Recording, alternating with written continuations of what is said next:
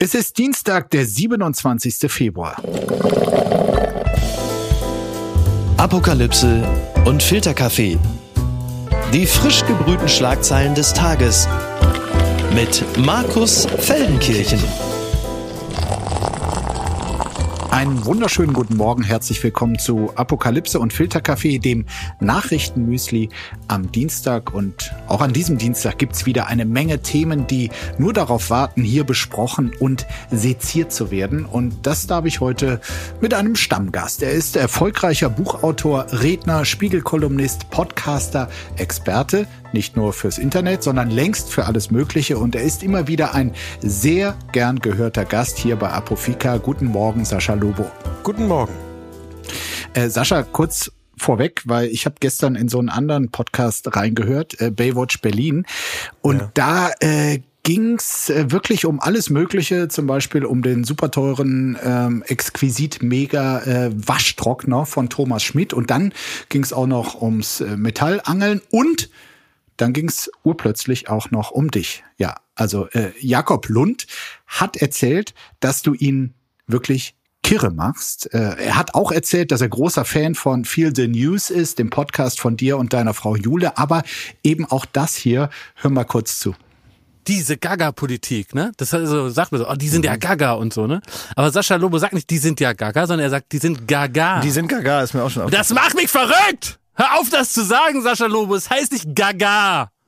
Es heißt Gaga. Wie kann so ein schlauer Mann Gaga sagen? Wie geht das? Um die letzte Frage gleich zu beantworten, das geht so, indem er sagt Gaga. Und tatsächlich habe ich Jakob Lund daraufhin eine Sprachnachricht geschickt mit einer ausführlichen, aber doch kurzen Erklärung. Ja worauf er gesagt hat, jetzt kann er das mit einer familiären Wärme betrachten. Mhm. Dieses Wort. Ich möchte diese Auflösung natürlich nicht vorab hier veröffentlichen, sondern verweise oh. auf die nächste Ausgabe Baywatch Berlin, die man sich dann anhören muss, wahlweise auf die nächste Ausgabe Feel the News. Aber das wird tatsächlich noch aufgelöst. Es ist, eine, ich würde sagen, interessante Auflösung. Aber äh, Klaas äh, Häufer Umlauf fragte auch, ob du vielleicht Franzose seist? Nein, bin ich nicht, aber es ist tatsächlich die Richtung richtig, in die mhm. er gedacht hat. Kannst du mal kurz für uns äh, Radio Gaga singen? Nein, aber weniger wegen des Gaga und mehr wegen des Singens, was ich jetzt um diese Uhrzeit niemandem zumuten möchte, jedenfalls nicht von mir.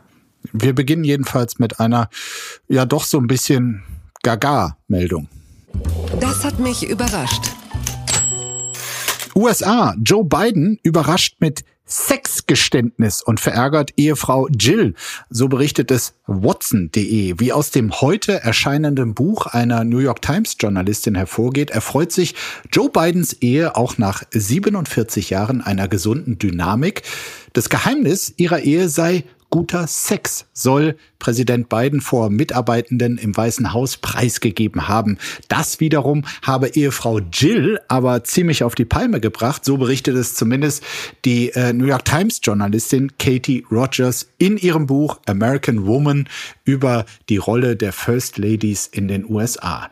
Ich meine, Sleepy Joe, so wird Biden ja von Donald Trump oft genannt, ähm, Dabei scheint er durchaus äh, nachtaktiv zu sein. Also, äh, vielleicht würde es besser Knatter Joe oder Horny Joe äh, heißen. Sascha, was sagst du als Experte? Hat Joe Biden guten Sex, wie er im Oval Office geprahlt haben soll? Also jetzt nicht mit Praktikantin, sondern mit Jill, seiner Frau? Also zu dieser ganzen Thematik kann ich eigentlich nur zwei Dinge sagen. Zum einen ist das eine geradezu klassische Buch-PR. Großartig, was oder? wir hier gerade ja. machen. Das ist also ein, ein, ein Buch, was in den Vereinigten Staaten immer mit solchen kleinen pikanten Enthüllungsgeschichten. Die machen das sehr gut. Gigantische PR-Meldungen dann äh, vom, vom Stapel lässt und die wirklich weltweites Echo haben. Es ist hier ein Kompliment an die PR-Agentur dieses Buches, den Verlag. Das ist, in Deutschland sind wir doch eine Million Kilometer davon entfernt, ähnliches Marketing in der Buchwelt machen zu können. Mhm. Der erste Punkt. Der zweite Punkt ist, dass tatsächlich dahinter ja etwas tiefergehendes als Problematik steht, nämlich die unfassbare Onkeligkeit von Joe Biden. Also Joe Biden ist nicht nur US-Präsident, sondern die onkeligste Person des Universums. Und dann wiederum ist ja auch nichts onkeliger, als so über Bande mit der eigenen Sexualität zu prahlen und das auch Ja. noch vor Publikum. Das heißt, das ist eine Kerbe, in die er sowieso schon vor 30 Jahren hätte aufhören, schlagen zu müssen. Und wenn er das jetzt noch weiter macht, dann wird das so unfassbar unangenehm. Also ich meine, ich bin natürlich wie jeder normal empfindende Mensch und mit normal meine ich hier einigermaßen empathisch, bin ich selbst für eine verdorrte Zimmerpflanze, wenn sie die einzige Option gegen Donald Trump ist. Aber in diesem Fall bin ich natürlich immer noch für Biden, nur mit sehr, sehr spitzen Fingern, denn schlüpfrige Onkeligkeit, das ist die drittunterste Schublade, die überhaupt existiert. Gut, du hast zwei Punkte. Jetzt beschränke ich mich auch auf zwei. Äh, ich würde sagen, Joe Biden hat wenigstens äh, keinen Sex, der auf Geldzahlungen oder gleich auf Vergewaltigung beruht. Äh, würde ich jetzt dann auch mal mit Blick auf seinen Herausforderer sagen. Und äh, du hast recht, es ist gigantische Buch-PR, aber vielleicht ist diese Verlautbarung ja auch so ein kleiner PR-Trick um die Ecke von Biden selbst, äh, weil das Ganze ihn natürlich, du sagst onkelig, aber vielleicht auch für viele, die das hören in Amerika, als vitalen Mann erscheinen lassen soll und nicht als tattrigen Greis, also höchstens als Lustkreis. Und ich meine, das könnte ja durchaus etwas sein, was ihm hilft. Also nach dem Motto, okay, er geht zwar nicht mehr richtig, er vergisst auch wirklich mittlerweile jeden Präsidentennamen, egal ob die tot oder lebendig sind, aber äh, wenigstens hier ähm, ist er noch ähm, vital. Das möchte ich mal so stehen lassen. Gucken mal, wer da spricht. Keine Taurus-Lieferungen an die Ukraine.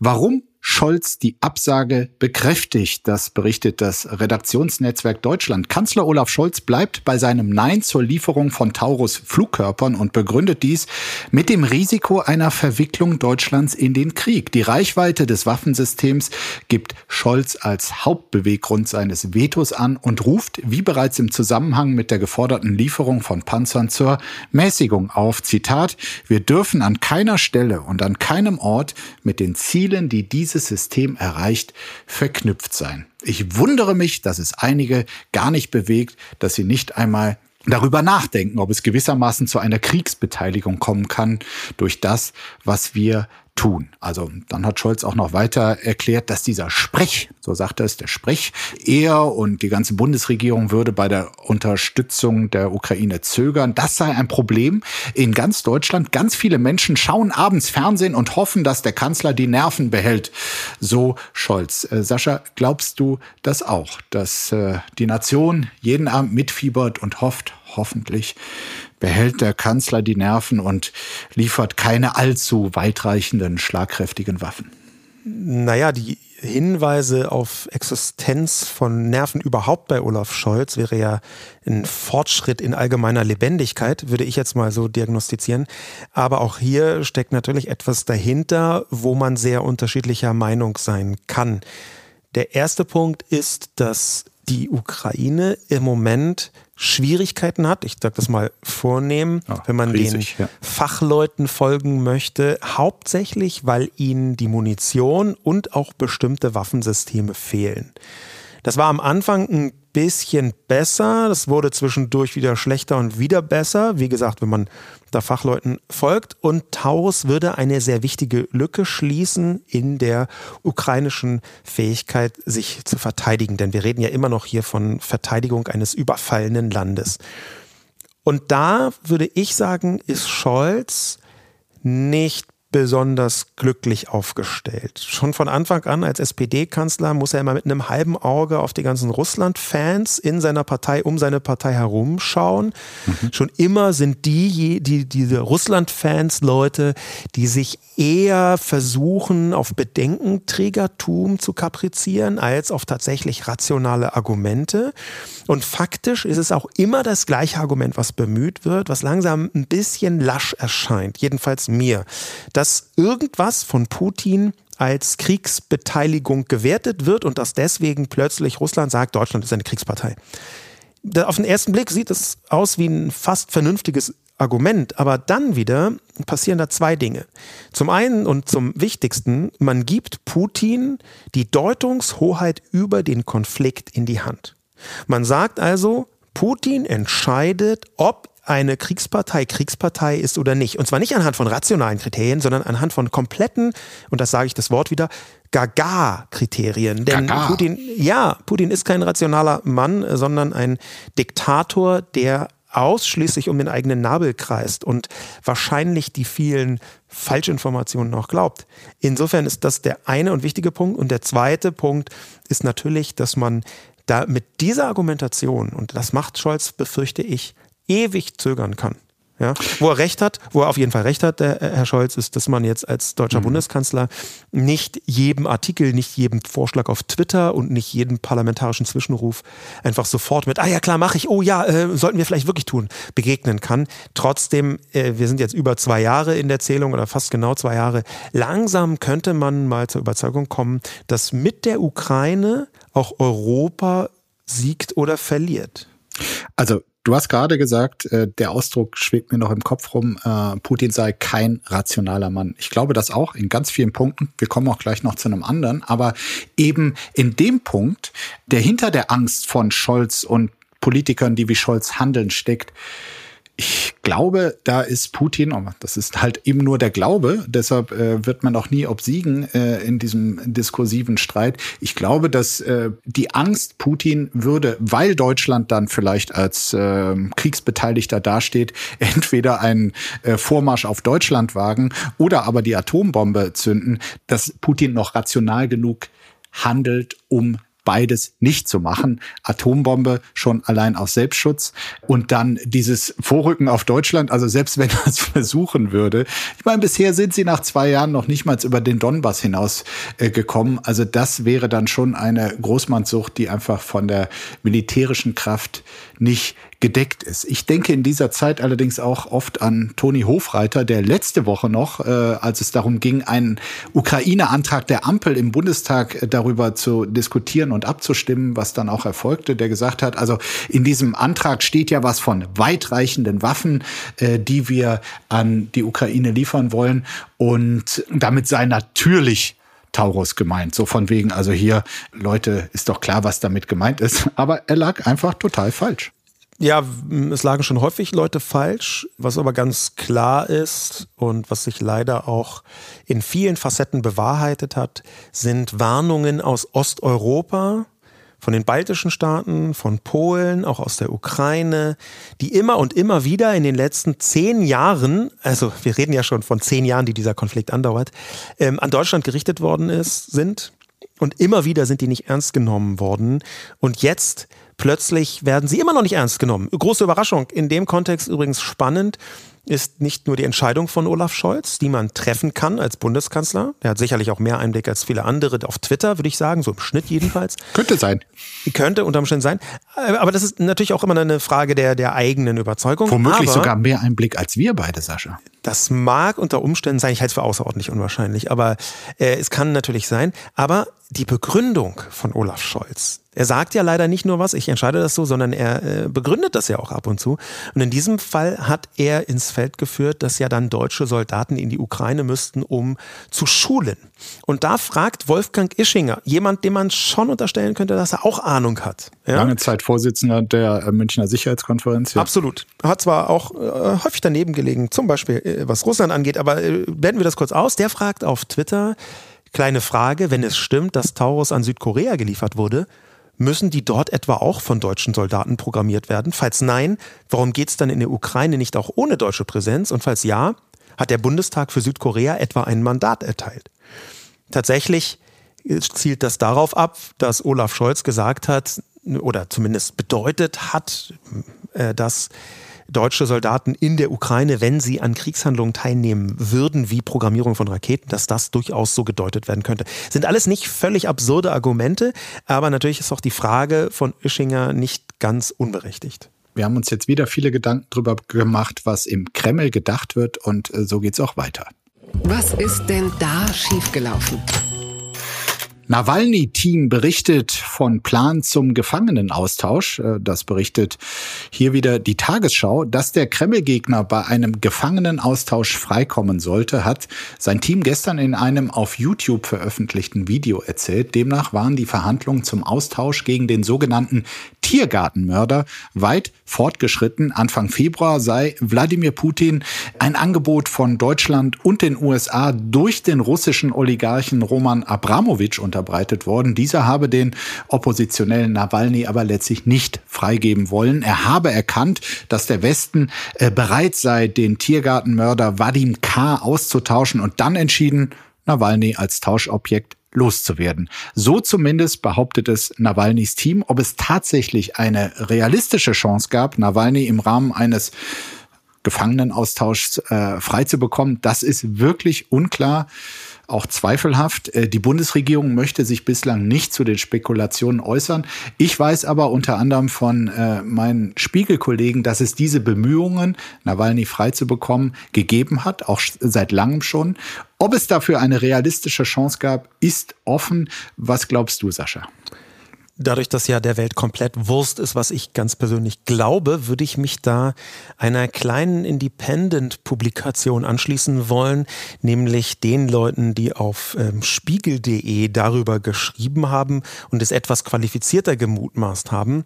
Dort nämlich konnte ich unter anderem bei Fidelius Schmidt, der das äh, intensivst verfolgt hat, auch ja, bis in die Geheimdienst Geheimdienstsphären hinein, konnte ich lesen, dass es eine gewisse Chance gibt, auch ganz vorsichtig Tasten formuliert, wie so oft in der Geheimdienstwelt, dass es eine gewisse Chance gibt, ähm, dass Nawalny sowohl trotz oder als auch wegen dieses Gefangenenaustauschs hätte ermordet werden worden sein können.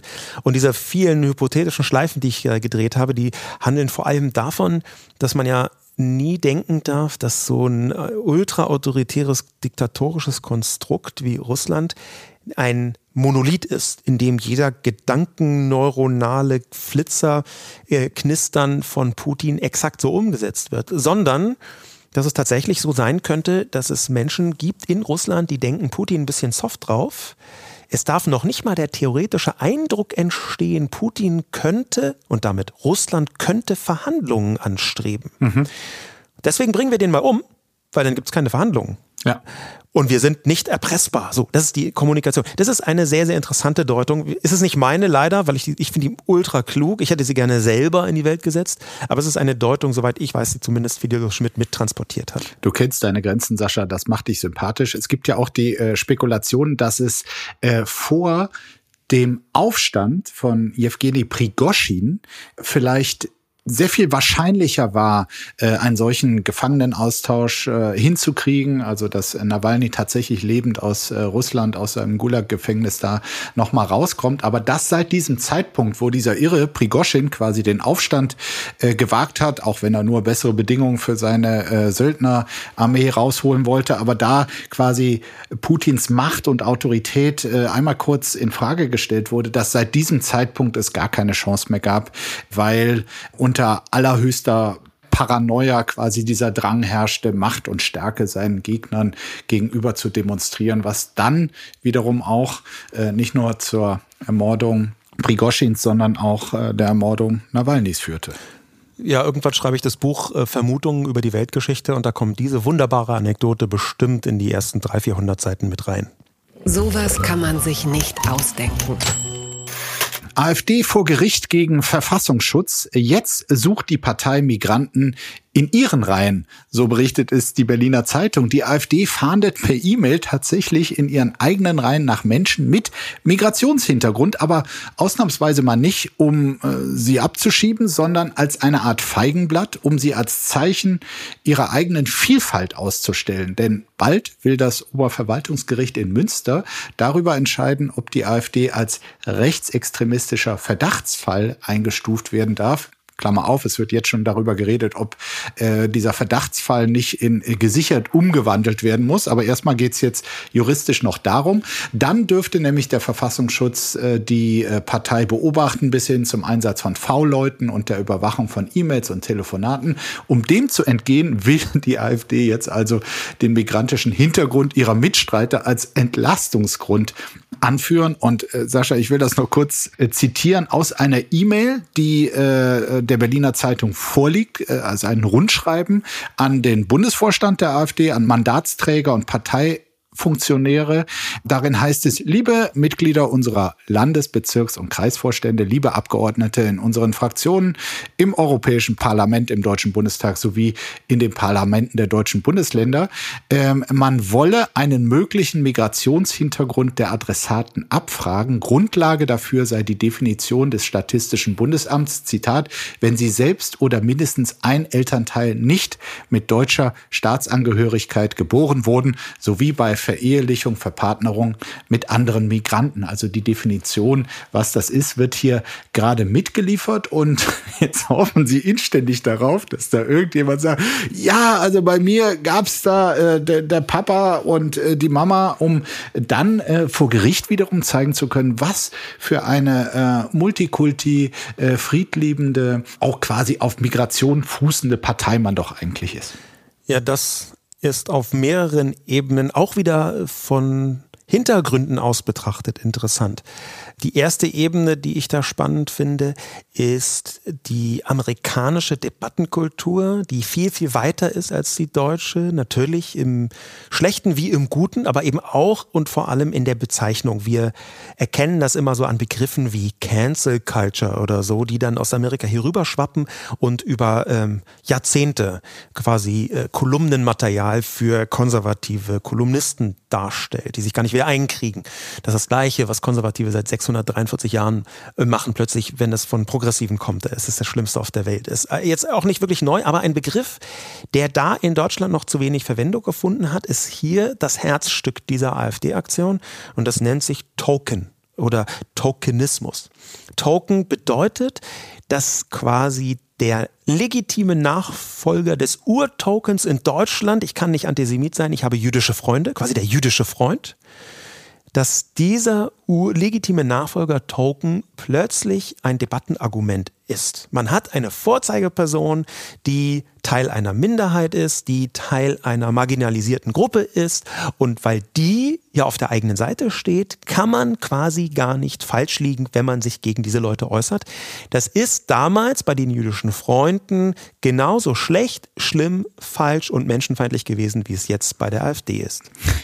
Gut, die Frage ist trotzdem, wie viele Leute, die tatsächlich äh, für sich einen Migrationshintergrund reklamieren, äh, werden sie überhaupt in den eigenen Reihen finden. Wir schauen da weiter hin und wünschen äh, viel Erfolg. Ganz weit vorne. Befragung von Eltern. Mütter übernehmen Großteil der Kinderbetreuung. So steht es in der Tagesschau. Die meisten Paare sind sich ja einig, die Arbeit im Alltag gehört gerecht verteilt. Wenn es aber um Kinderbetreuung geht, kümmert sich laut einer Befragung der Hans-Böckler-Stiftung vor allem die Mütter. Väter sehen das allerdings oft anders. Also nach dieser Studie oder Umfrage sprachen sich zwar 89 Prozent der Frauen und 84 Prozent der Männer für gleiche Arbeitsteilung aus. Allerdings gaben gut zwei Drittel der befragten Mütter und nur ein Viertel der Väter an, selbst den überwiegenden Teil der Sorgearbeit zu leisten. Von einer weitgehend gleichberechtigten Arbeitsteilung sprachen 42 Prozent der Väter, aber nur 30 Prozent der Mütter. Ja, Sascha, und ich habe da jetzt ganz ehrlich so einen ganz bösen Verdacht. Und zwar mhm. glaube ich, dass einer von beiden, also jetzt halte ich fest, aber dass einer von beiden Gruppen nicht die Wahrheit sagt. Also entweder die Mütter oder die Väter. Und auch hier du als Experte, der gerade herzlichen Glückwunsch zum dritten Mal Vater geworden ist. Vor ein paar Wochen war es. Ähm, wer könnte das sein?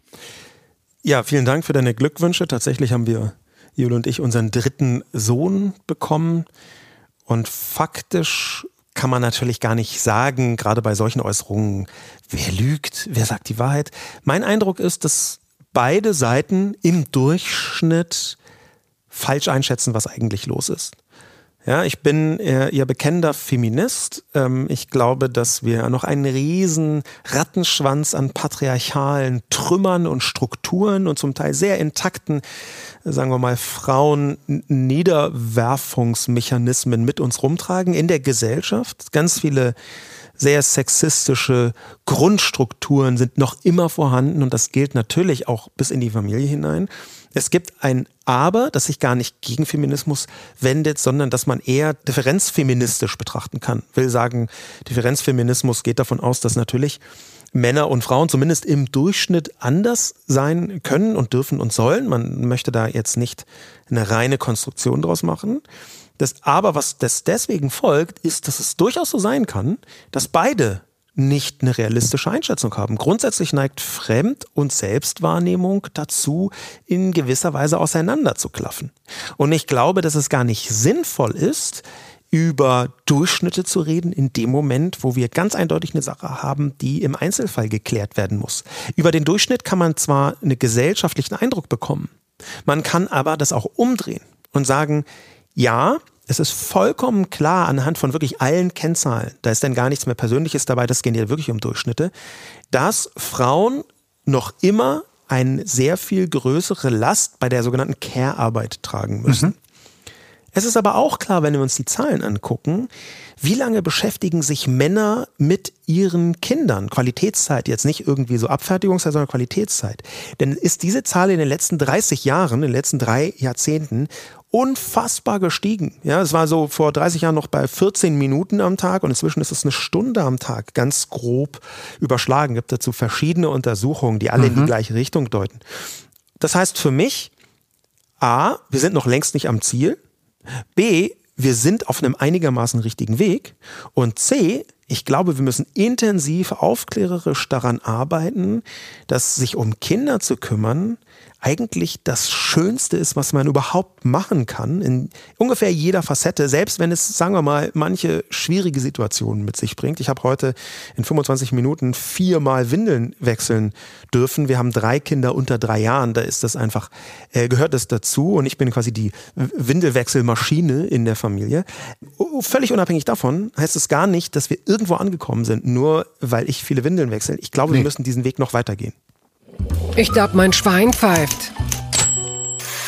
KI und die Börse. Nvidias große Welle. So steht es bei Zeit Online. Da klingeln aber die KI-Kassen. Der Chip- und Grafikkartenhersteller Nvidia hat gerade den erfolgreichsten Börsentag aller Zeiten erlebt. Noch nie hat eine Aktie so viel an Wert gewonnen wie die von Nvidia. Äh, nachdem die aktuellen Geschäftszahlen veröffentlicht wurden, der Wert des Unternehmens stieg um 277 Milliarden Dollar an einem Tag. Allein diese Summe entspricht dem doppelten Marktwert von zum Beispiel Siemens. Und die einzige Frage, die ich mir hier aus tiefstem Herzen stelle, warum habe ich keine Aktien von diesem Scheiß Nvidia. Warum hatte ich Hornochse allen Ernstes Wirecard-Aktien? Aber gut, diese Fragen, die kannst du jetzt nicht beantworten, äh, Sascha. Deshalb einfach die Frage an dich. Was ist denn da auf einmal los? Warum solche dramatischen Anstiege? Auch hier kann man wieder hintergründig antworten, was er hier bei Apokalypse und Filterkaffee, ähm, jedenfalls wenn Mickey nicht moderiert, total gefragt Natürlich, ist. Natürlich, du, du hast, du hast das Prinzip durchschaut. Ähm, und faktisch ist es so, dass wir mit der Vorstellung von ChatGPT Ende 2022 eine neue Ära, so nennt es jedenfalls Bill Gates, angestoßen haben. Die Menschheit hat das getan, die Ära, die Epoche der künstlichen Intelligenz, speziell der generativen künstlichen Intelligenz. Und das Interessante ist nun, dass diese unfassbare Breite der künstlichen Intelligenz insgesamt durch ein kleines Schlüsselloch gehen muss und das ist Rechenpower. Mhm. Du brauchst, um KI, generative KI wie ChatGPT sinnvoll herstellen zu können, unfassbar viele Prozessoren. Und alle, die denken, oh, jetzt müssen wir da mal mitmachen und zwar auf einer höheren Ebene und nicht nur ein paar ChatGPT Pro Accounts kaufen, alle die, die stehen plötzlich bei Nvidia Schlange. Also jeder, der auch nur entfernt mit Weil die die Computerchips herstellen, die man dafür braucht. Genau. Sie sind nicht allein damit. Es gibt eine Reihe von ja. anderen Herstellern. Aber, und das ist auch sehr interessant, wo das herkommt, Nvidia war schon sehr früh der beste Grafikkartenhersteller. Und warum hängt das miteinander zusammen? Nun, weil Grafik, die Darstellung von Grafik, da war das Kunden der Kundenanspruch hat sich über die Jahre immer stärker und immer härter verschärft. Will sagen, die Leute wollten immer geilere Grafik haben Ja, und haben halt immer das gekauft. Ja. Genau, bei Computerspielen, das, wo die geile Grafik da wollte man unbedingt kaufen. Und deswegen musste Nvidia immer schneller, immer intensiver, immer besser werden. Und sie haben damit sozusagen en passant, weil sie im Grafikbereich gut werden wollten, plötzlich Prozessoren herstellen können, Chips herstellen können, die so viel schneller und so viel mehr Rechenaktionen parallel abbilden konnten, dass sie einen ziemlichen Vorsprung vor einigen anderen haben. Interessanterweise nicht vor allen, aber schon vor sehr vielen. Jetzt, äh, wo ich dich als Experten schon mal da habe, ähm, müssen wir natürlich nicht nur über Börsenkurse reden, sondern es interessiert mich, weil du kriegst ja quasi täglich mit, dass äh, die eine oder andere Firma neue oder Experten neue Versprechen, was die KI denn für uns als Menschheit alles lösen kann, quasi in den Raum bläst. Also da wird gesagt, äh, KI wird helfen, den Krebs zu besiegen, wird uns selbstfahrende und selbstfliegende Fahrzeuge bescheren. Und dann denken andererseits auch wieder Leute quasi an diese ähm, Dotcom-Blase Anfang der Nullerjahre und sagen, vielleicht ist das alles zu hoch gehypt und bisher sind es alles nur Erwartungen. Äh, wie realistisch hältst du denn tatsächlich diese großen Versprechen, die mit KI einhergehen und nicht nur, dass man sich mit seinem Handy künftig noch besser unterhalten kann? Die meisten Menschen, die da super skeptisch sind und das auf irgendwelche Blasenprojektionen beziehen, haben noch nicht begriffen, dass das, was Bill Gates sagt, auch wenn er an OpenAI mittelbar beteiligt ist, dass das, was Bill Gates sagt, wir leben in einer neuen Epoche seit November 2022, dass das nicht nur die Wahrheit ist, sondern dass wir eigentlich am Beginn einer, so nenne ich das jedenfalls, großen KI-Transformation stehen. Das heißt, der Wandel von Wirtschaft, Gesellschaft, Kultur, Unterhaltung, Bildung bis hin zur ganzen Zivilisation durch künstliche Intelligenz. Und dieser Wandel ist so tiefgreifend, dass überhaupt nicht absurd ist, was in diesen Bereichen im Moment passiert. Denn noch viel krasser als das, was Nvidia erlebt hat, nämlich dieser Run auf die Aktien, die Prozessoren. Mhm. Der Run auf die Aktien hatte auch damit zu tun, dass sie ein unfassbares Quartal hingelegt haben. Also die Erwartungen der sogenannten Analysten, die waren eh schon absurd hoch und das hat Nvidia nochmal übertroffen, weil wirklich jeder, der irgendwo eine Maschine rumstehen hat, dachte, oh, jetzt brauchen wir auch KI-Chips. Völlig zu Recht übrigens, wie ich finde. Was es aber vielleicht noch eindrucksvoller macht, dieser Run auf diese Technologie, ist nicht nur, was die KI selbst kann. Ja, also es ist ja tatsächlich messbar, auch wirtschaftlich, ein Produktivitätsvorteil, der heute schon da ist. Die Transformation hat schon angefangen und sie ist messbar schon da. In bestimmten Bereichen ist man unfassbar viel schneller. Sondern auch das, was Sam Altman gemacht hat. Sam Altman, der Gründer von OpenAI, die ChatGPT auf den Markt gebracht haben, der hat vor gar nicht langer Zeit, vor zehn Tagen glaube ich, gesagt, so, wir wollen jetzt mal unsere eigenen KI-Chips machen, wir von ChatGPT OpenAI und dafür hätten wir gern Venture Capital. Und zwar, die meisten Leute, die Venture Capital haben wollen, sagen, wir brauchen so und so viel Millionen mhm. So und so viel Dutzend Millionen oder so und so viel hundert Millionen. Auch das passiert. Mhm. Manche wollen so und so viel Milliarden haben. Das interessiert Sam Altman von ChatGPT OpenAI gar nicht mehr und das, was er gesagt hat, zeigt, wie groß dieses Chips-Game insgesamt werden wird. Denn Sam Altman hat Mitte Februar 2024 gesagt, wir möchten eine Chips-Firma aufmachen und wir brauchen dafür sieben Trillionen Dollar. Trillionen jetzt hier im amerikanischen Sprachgebrauch, das wären die deutschen sieben Billionen, also 7000 Milliarden Dollar Venture Capital, Risikokapital. Und das Krasse ist, der wurde nicht ausgelacht und von der Bühne der geteert und das. gefedert, sondern die Leute standen Schlange, um gemeinsam zu überlegen, wie man das realisieren kann. Okay, das gibt, glaube ich, einen ganz guten Einblick auf die Erwartungshaltung. Zwick mich bitte mal. Falschfahrerin in Ostwestfalen auf der A2.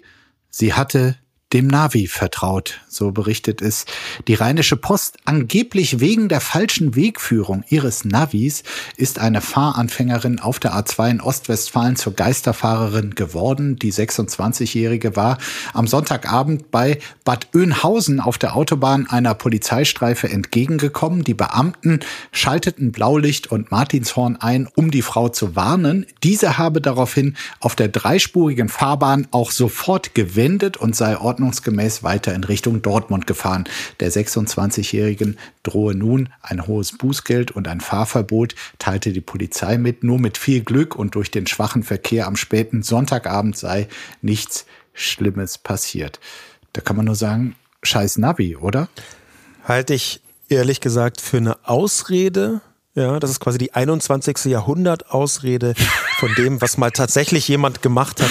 Hier Ähm, kommt wieder der berüchtigte Lobo-Hintergrund. Ja. Ausrede. Es gab mal einen, es gab mal einen Mann, ging auch durch die Nachrichten, irgendwie Sommerloch oder so, der hatte ständig eine tote Wespe bei sich, um, wenn er kontrolliert wird, sagen zu können oder geblitzt oder gelasert wird, also quasi mit live rausholen. Hier, nee, ich habe gerade eine Wespe gejagt, ich bin deswegen irgendwie auf das Gaspedal gekommen. Äh, Und tatsächlich ähm, ist das nur aufgeflogen, weil dann das eine Mal die Wespe schon zu alt war. Ja, die war also schon so lange tot, das, das haben die Polizisten und Polizistinnen dann gemerkt und dann war, ist halt die Ausrede aufgeflogen. Äh, Schöne Sommerlochgeschichte aus dem 20. Jahrhundert und jetzt im 21. Jahrhundert ist natürlich Navi halte ich für eine Ausrede, denn hier muss ich mal sagen, wie ich persönlich dem Patriarchat versuche, in mir gegen, entgegenzuwirken, also dem Patriarchat in mir. Ich höre. Es ist so, dass so eine ganz sehr, sehr typisch männliche Eigenschaft ist, zu glauben, dass man selbst den Weg besser kennt, sowohl als äh, Einheimische wie auch als dieses komische Navi. Und es passiert mir immer wieder, dass ich denke, das kann nicht sein, dass Google Maps jetzt sagt, dass ich hier raus muss, weil es dann kürzer ist. Das kann nicht Dann sein. weißt du es besser. Ich weiß es besser und dann fahre ich natürlich direkt in den nächsten Stau. Denn am Ende ist es so, dass das Navi immer besser Bescheid weiß als der Mensch. Ich glaube, es handelt sich hier um eine Ausrede. Und die wenigen Male, wo in der 30-Zone bei mir stand, hier ist Tempo 100, die ignorieren wir jetzt geflissentlich. Ich glaube an die Navi-Theorie ehrlich gesagt auch nicht. Und die viel größere Gefahr ist tatsächlich durch, äh, dann, wenn, dann, wenn du das Navi nicht benutzt. Also ich, es war wirklich immer mein Albtraum. Dieser Gedanke ist Gott sei Dank noch nicht passiert, dass ich ähm, einfach mal äh, Gedanken verloren die falsche Auffahrt oder beziehungsweise die Ausfahrt als Auffahrt nehme und dann äh, plötzlich da die hellen Scheinwerfer vor mir sind. Ja, und dann gibt's noch eine sehr traurige Nachricht. Ähm, René Polisch, der große Theatermacher, ist tot mit 61 Jahren gestorben. Das berichtet die Volksbühne, bei der er noch bis gestern Intendant war. Ich persönlich kann nur sagen, ich habe äh, René Polisch irre viele Stunden im Theater zu verdanken, Stunden der Inspiration, der Unterhaltung.